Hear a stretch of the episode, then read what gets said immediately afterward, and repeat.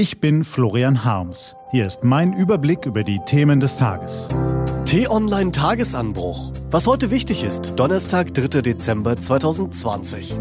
Wir sind vergleichsweise gut durch die Krise gekommen.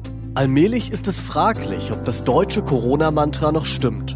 Heute geschrieben von Sven Böll, gelesen von Till Schäberts.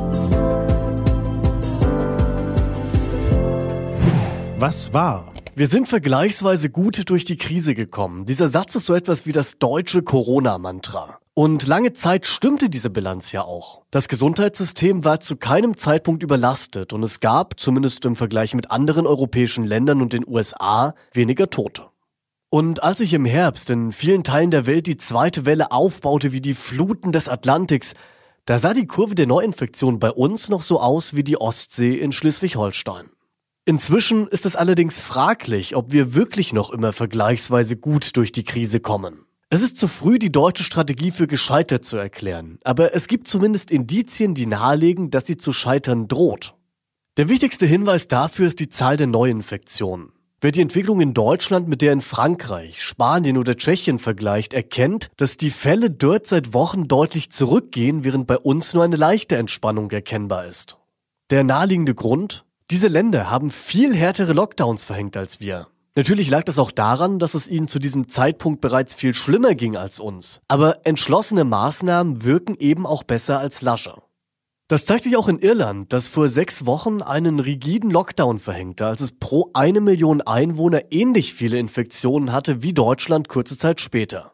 Inzwischen liegt die Zahl der täglichen Neuinfektionen auf der Insel bei rund einem Viertel des deutschen Wertes. Das lässt zumindest Folgendes vermuten. Hätte Deutschland Anfang November ähnlich entschlossen reagiert, wäre Corona wohl spätestens Mitte Dezember wieder unter Kontrolle. Aber hätte, wäre.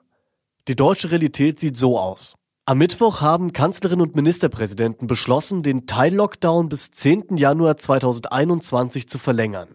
Wir haben dieses Virus unterschätzt, alle miteinander, sagte der sächsische Ministerpräsident Michael Kretschmer vor dem Treffen mit der Kanzlerin und seinen Kollegen. Für einen Spitzenpolitiker war das ein selten deutliches Bekenntnis. Und damit hat Kretschmer zumindest teilweise recht. Denn es ist zu einfach, jetzt nur über die Politiker zu schimpfen, die vermeintlich falsche Entscheidungen getroffen haben. In einem System wie dem der Bundesrepublik ist immer nur das politisch durchsetzbar, was von der Mehrheit der Bevölkerung auch tatsächlich akzeptiert wird. Und weil die meisten Menschen nicht radikal sind, gibt es radikale Lösungen meistens nur in Leitartikeln, nicht aber in der politischen Praxis. Es zeigt sich aber immer häufiger, dass eine Krise historischen Ausmaßes eben auch eine besonders ausgeprägte politische Führung braucht.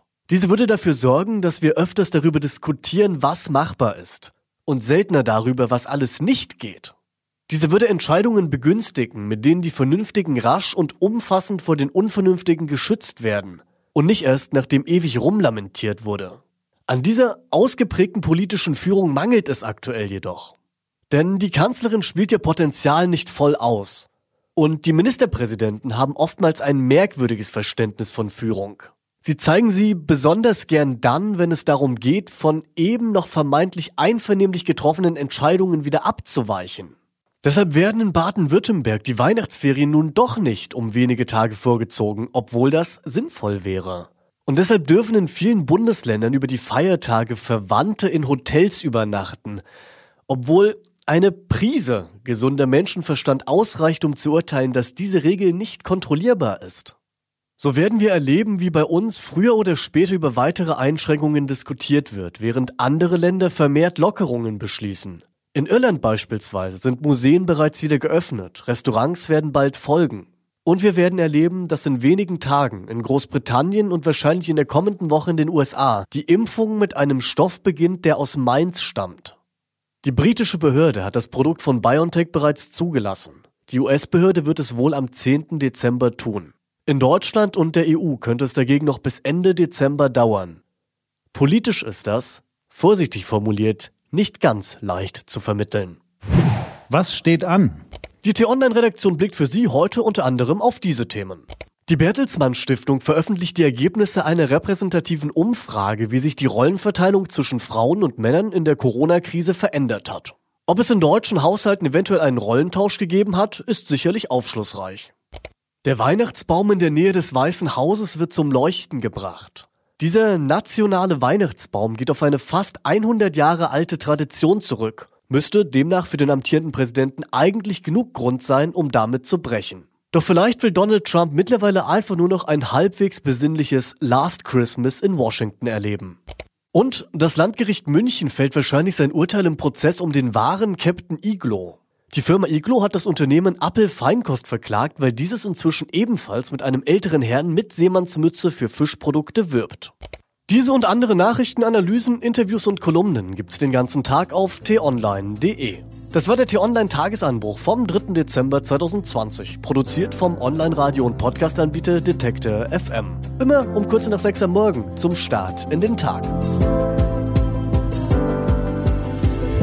Ich wünsche Ihnen einen frohen Tag. Ihr Florian Harms.